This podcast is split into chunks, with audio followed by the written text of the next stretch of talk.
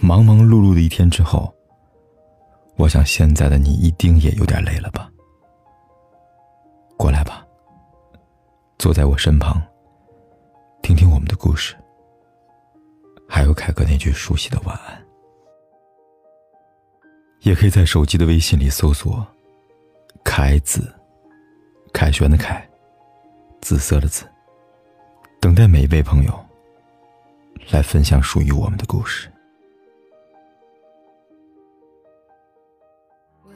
后来的我们里，所有让我觉得美好的情节，都是林建清和方小小在一起的那些充满鲜艳色彩的日子。两颗年轻的心因为爱而紧贴在一起，生活的苦在畅快淋漓的爱情里显得微不足道。两个人用相爱的甜蜜化解生活的重压。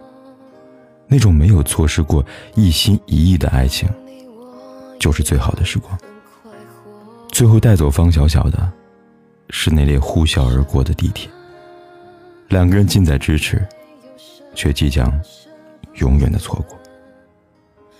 朋友圈里的朋友几乎都心怀遗憾的去看了这部电影，好像在二十七八岁之后，每个人都有了错失的遗憾。但是我总觉得。这不应该是一个关于遗憾的故事，而应该是一个能让我们笑着怀念的故事。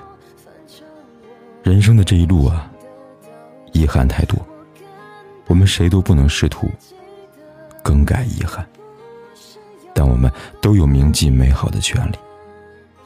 你可以笑着说：“那年天高云淡，我爱的人又美又好从来。”就不担心寂寞，